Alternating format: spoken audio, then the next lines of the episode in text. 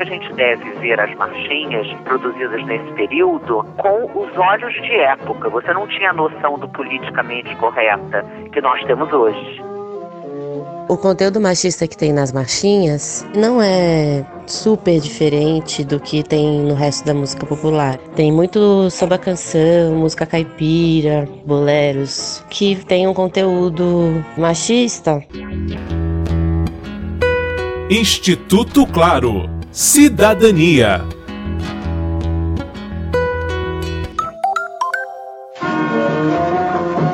A partir dos anos 1930, o Brasil vive a efervescência do rádio e do teatro de revista. Por outro lado, embora as mulheres tivessem obtido conquistas sociais, como o direito ao voto e a inserção em algumas atividades profissionais, a sociedade era conservadora. É nesse contexto que as marchinhas de carnaval ganham espaço Neste podcast, o Instituto Claro ouve duas estudiosas do assunto para saber como as marchinhas de outros carnavais devem ser analisadas nos dias de hoje.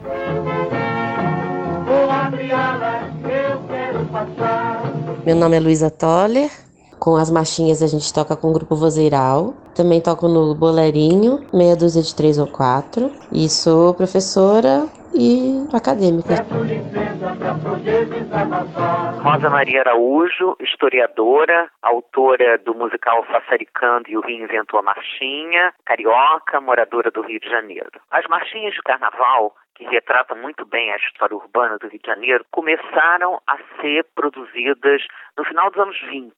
E elas retratavam, claro, as mulheres, os homens, a vida doméstica, o casamento, e de uma forma muito preconceituosa em geral. É uma forma de você colocar humor e fazer uma crítica cronista da sociedade. Dentro das marchinhas tem muitas coisas falando sobre política, sobre comportamento social e refletindo também pensamentos que são super preconceituosos, né? Na época, fazer piada com mulheres ou com preconceito racial era super comum e tinha um grande humor nisso, né? Elas realmente falam absurdos, são machistas, são preconceituosas, mas não tinham esta noção tão clara. Em toda a música brasileira, quer dizer, a Amélia do Mário Lago, que era um homem muito avançado e progressista, e fez Amélia.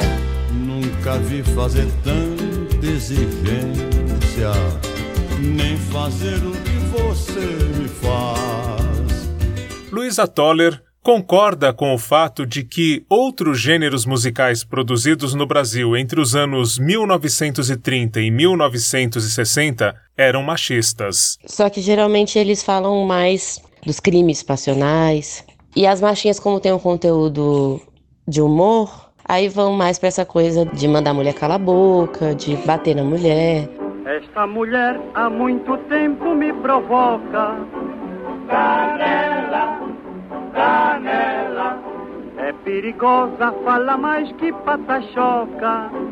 Canela, canela. Elas eram tratadas realmente como objeto. Até o início da República, a mulher não tinha cidadania até o Código Civil de 1890. Quer dizer, a mulher dependia do pai depois do marido, senão do irmão. A mulher não trabalhava fora, só a mulher do povo sempre esteve na rua, mas a mulher das classes médias começou a ir para a rua para trabalhar, as crianças para frequentar a escola, para ter no hospital, já no início da República. Rosa Maria Araújo é autora do musical Sassaricando, que trata das tradicionais marchinhas e rodou o Brasil entre 2007 e 2017. Juntamente com o jornalista Sérgio Cabral, ela ouviu mais de duas mil marchinhas compostas entre o final dos anos 1920 e os anos 1970 para a pesquisa da peça. Em um dos blocos, Sassaricando aborda justamente uma das visões que as marchinhas traziam das mulheres à época. Então é no início, nos primeiros blocos, que nós tratamos do comportamento e depois da vida doméstica, família e casamento, em que aparecem muito as mulheres. A primeira marchinha do Sassaricando, que se chama Água Lava Tudo, trata das meninas levadas, namoradeiras, que todo mundo falava mal delas.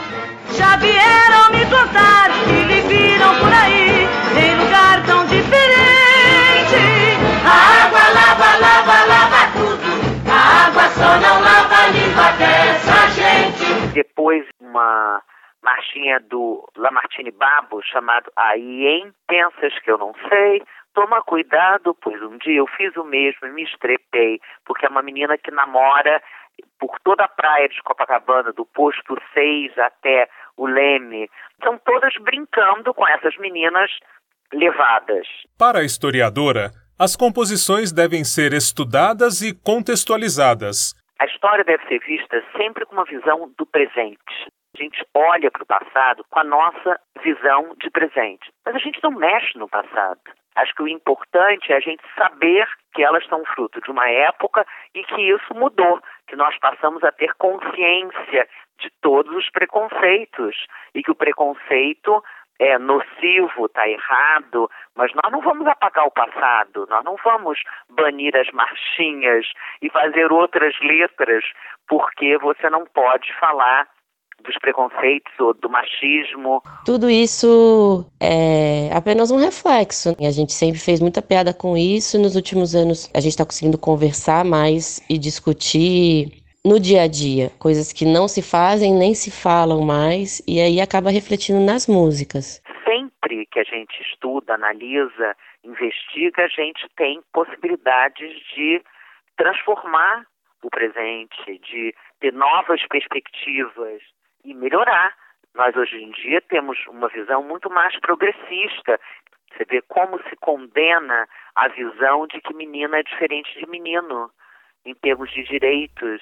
Luísa Toller é pesquisadora, cantora e compositora de marchinhas carnavalescas.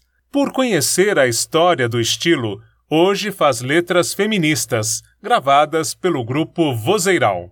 E aí as marchinhas que eu fiz. A primeira chama Mulheres na Marcha. No carnaval, o homem sai vestido de mulher, mas não conhece a dor e a delícia de ser o que ela é. A segunda se chama Chiquinha Toca Uma, que é em homenagem a Chiquinha Gonzaga. Chiquinha, pianista, feminista, ui, tocava uma, tocava uma, tocava uma, tocava uma. E a que fez muito sucesso que eu fiz no passado, que é a Tomara que Caia, né? Que acabou viralizando, acho que as pessoas gostaram muito porque ela refletia um super momento político, né? E ainda reflete. Mulheres deste carnaval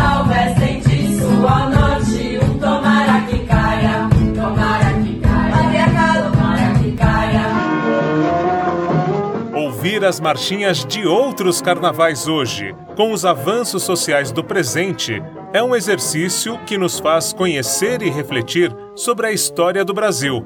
Aliás, essa continua a ser escrita, revisada e cantada nas novas composições. Com apoio de produção de Daniel Greco, Marcelo Abud para o Instituto Claro.